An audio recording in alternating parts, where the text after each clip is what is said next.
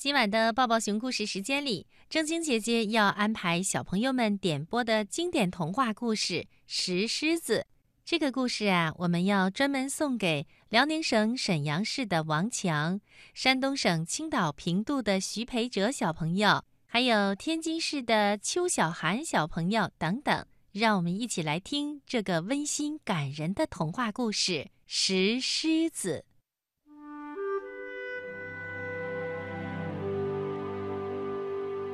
从前，在一个图书馆门外的台阶上，蜷缩着一只石狮子。它呀，看上去是那么的栩栩如生。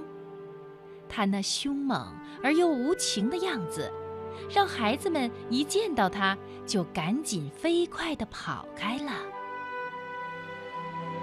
可是，有些人会停下来。靠在石狮子的身上。这一天，小女孩莎拉紧抱着一个小布包，趴在石狮子的身上，嘤嘤的哭泣。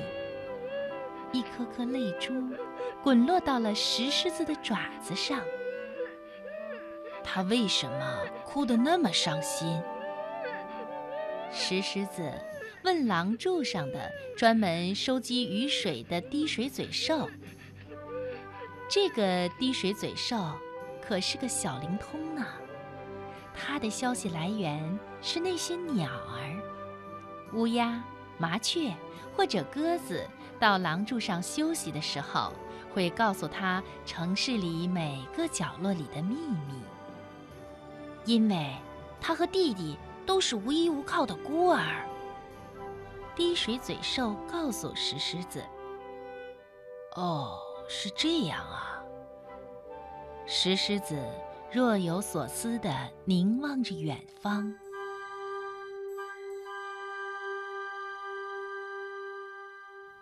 有一个年轻的大男孩叫本，他在这个图书馆里上班。他喜欢坐在石狮子的身边。一边吃着三明治，一边看书，偶尔发出一阵笑声，或是几声长长的叹息。书里到底藏着什么东西，能让他这么着迷呢？石狮子不解地问滴水嘴兽：“他呀，在读一些悲欢离合的故事。”滴水嘴兽回答说。石狮子没办法活动。如果可能的话，他一定会学着那个大男孩本的样子耸耸肩，体会一下这究竟是什么感觉。唉，我要是只真狮子就好了。他叹了口气说：“这样，我就能四处走动了。除此以外，别无所求。”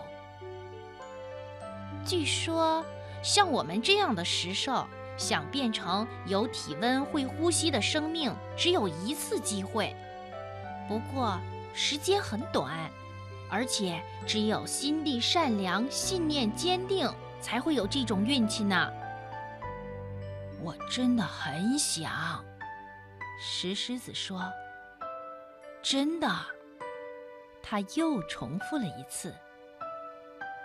石狮子想象着自己在宽阔的街道上四处游逛，尽管这条街道他已经打量过无数遍了。他想象自己穿过马路，向林荫深处奔跑，时而悄然前行，时而猛扑跳跃。可惜，他现在一动也不能动。连甩一下自己的尾巴，或者摸一下自己的胡须也不行。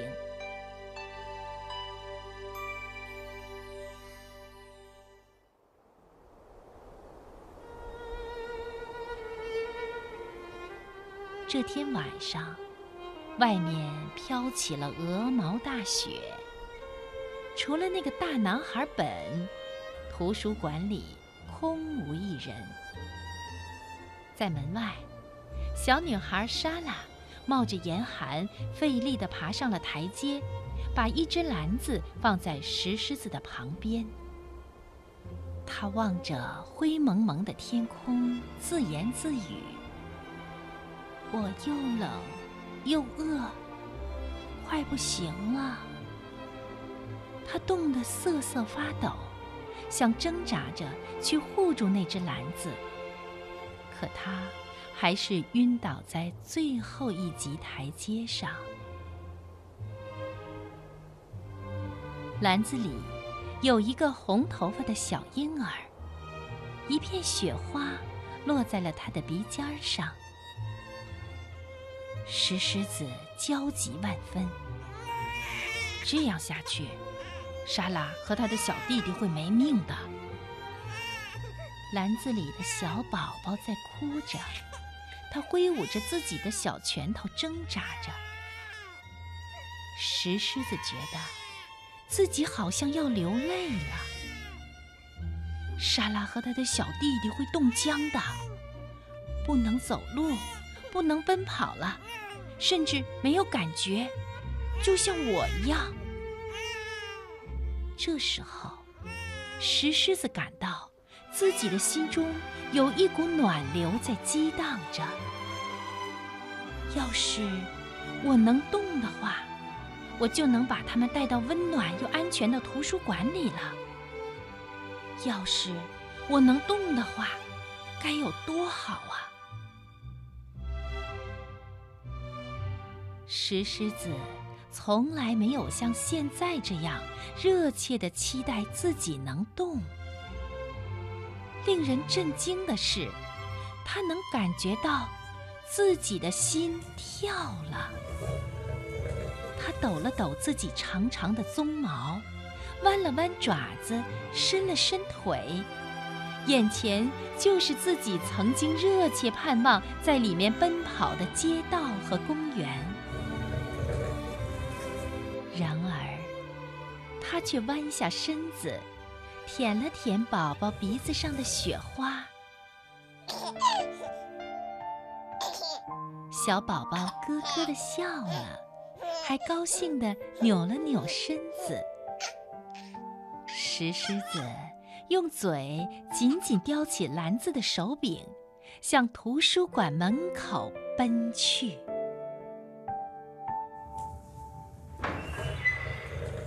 推开了图书馆的玻璃门。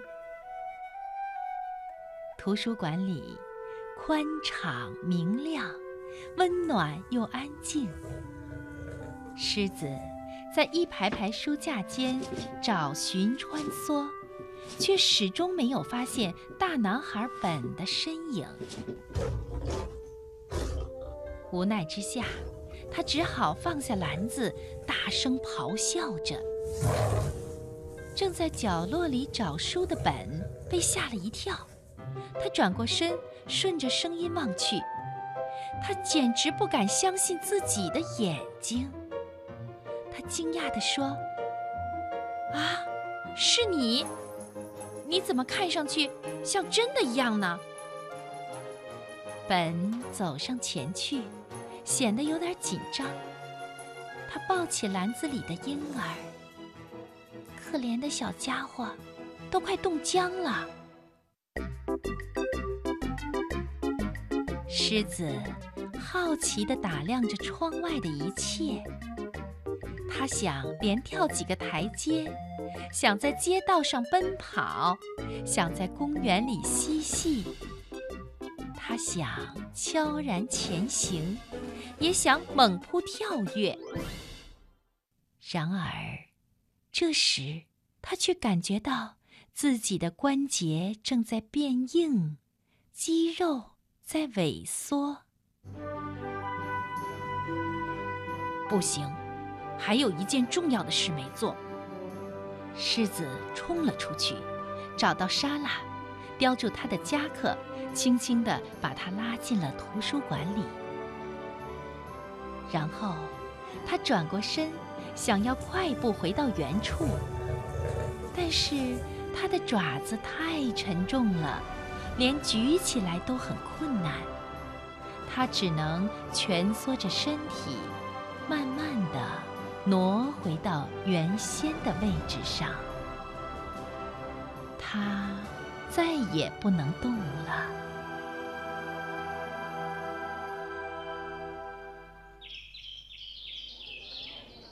第二天早上，图书馆里挤满了孩子。他们的声音就像树林里的鸟儿一样生机盎然。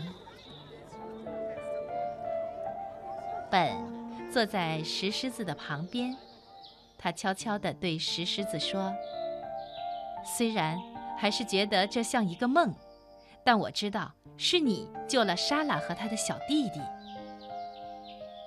石狮子庞大的身体里发出咕噜咕噜的声音。仿佛在说他很开心。从那天起，孩子们总喜欢在图书馆的台阶上逗留，摸一摸石狮子长长的鬃毛。孩子们说：“它虽然是冰冷的石头做的，可它却有一颗温暖的心。”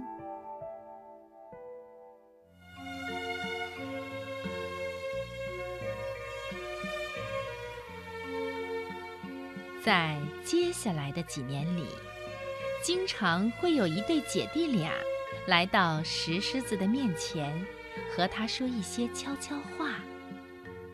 红头发的小男孩对姐姐说：“他曾经舔过我鼻尖上的一片雪花。”这姐弟俩就是莎拉和他的小弟弟，他们一起紧紧地抱着石狮子。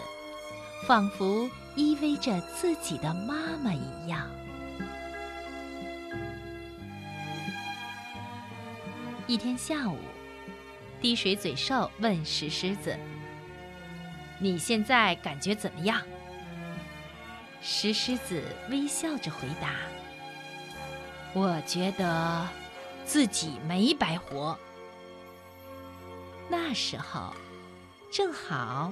本靠在他的身上，大声地朗读着一个悲欢离合的故事。